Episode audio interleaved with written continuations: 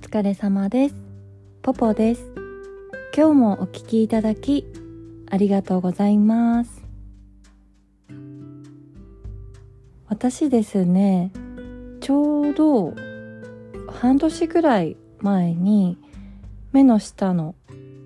脱脂、目の下の脂肪取りの手術をしたんですけれども、で半年経ったからやっとねこれで完成形だと思うんですよ。手術していただいたお医者さんには完全に完成するのはあの3ヶ月は待ってて言われたから多分ねもう今は完成してると思います。で前も話したんだけど手術のきっかけなんですけれどもあの私ね目の下に子供の頃からクマがあってですごい気にしてたんだけどでこのクマが目の下のね脂肪が影になってできたものだっていうのが分かってでこれ目安としてこう鏡を正面に持って上を向いた時にこうクマが目立たなくなるのが脂肪によるクマで。こう上を向いた時に鏡で見てクマが目立たなくなったらそれは脂肪によるクマの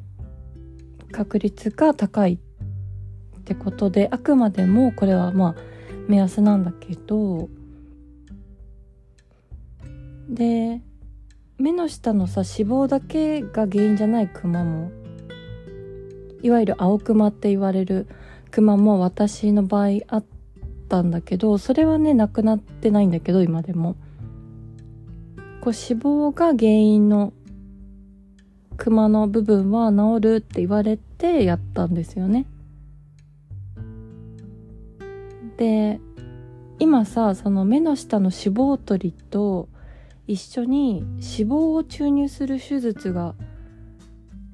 流行ってる気がしてなんかよく聞くんですよ。インスタとかでもすごい流れてくるし YouTube とかでもよくやってるし。でそれってさそれをセットにするのってやっぱり単価を上げるためだと思うんですけれども私がやった先生はこうチェーン店とかの美容皮膚科とかじゃなくて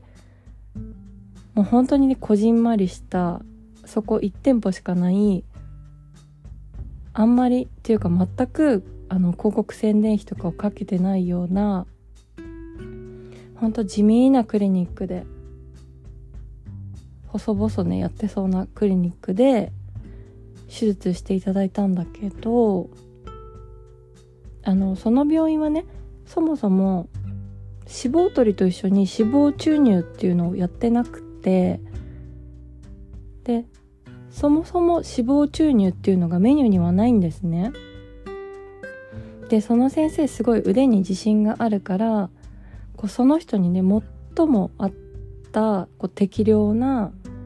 脂肪を取るからこう脂肪注入はもう必要ないってことででそういう考えの先生でそそこもね気に入った。そこでそこの病院で手術しようって決めた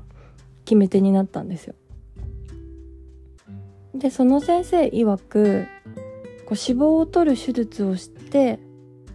3ヶ月ぐらい経って落ち着いた頃、まあ、私だったらまあ今とかに脂肪を注入するなったらまだその先生もわかるらしいんだけど3ヶ月後さ本当に完成してその時にどうなってるのかわからないのに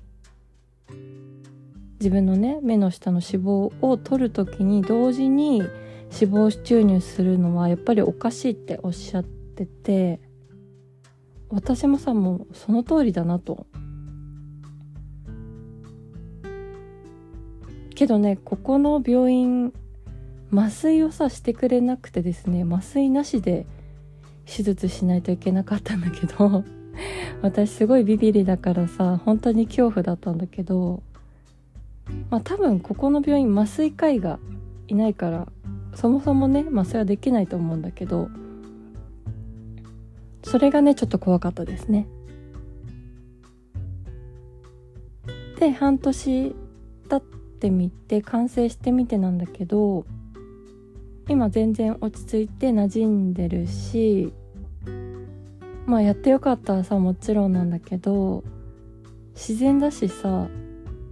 多分ね誰にも気づかれてないと思います。父と母には言ったけど他には誰にも言ってないですね。旦那とかにも言ってなくて手術したのもバレなかったです。でまあ完全にね自己満足の世界なんですけど。で前はさ脂肪を取る前はコンシーラーとかもこうしっかりカバーされるタイプじゃないと外出れなかったんですけど今はコンシーラーなしでもまあ出かけられるしであとねこうこう我ながらねちょうどいい年齢でやったんじゃないかなってって思ってますね。あんまりさ若いうちにやっちゃうとまた脂肪が復活しちゃうこともあるらしくてで反対にこれ以上年齢がいくと脂肪取りプラスたるみ取りの手術も同時にしないといけないって言われて同時に手術しないと見た目は美しくならないって言われたので結構ギリギリの年齢ですよって言われたんですね。でねこう半年経ってみてやっぱりねたるみとかは出てきましたあとこう目の下の脂肪があった場所にこうシワがね出てきたシワっぽくなってますね。ちょうど涙袋の下ですね。目頭の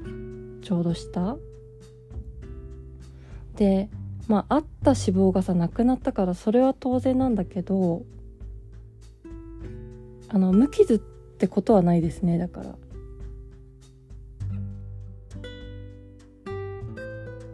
だけどこうクマとねシワどっちが嫌だって言ったら私はクマの方が嫌だからさ。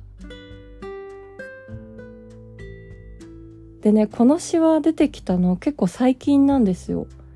手術直後とかは全然なかったからさ。だから何か注入を考えてる人いたら脂肪取りと一緒にやらないで私の先生がおっしゃってたようにちょっと3ヶ月とか半年くらい置いてからやった方がいい気がします。どうなるかわかんないし私も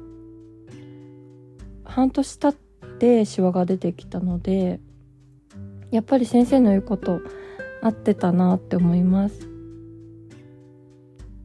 今日もお聞きいただきありがとうございました。ご意見ご感想ご相談のメールをお待ちしています。メールアドレスはエピソードの概要欄に貼ってあります。ぜひお待ちしております。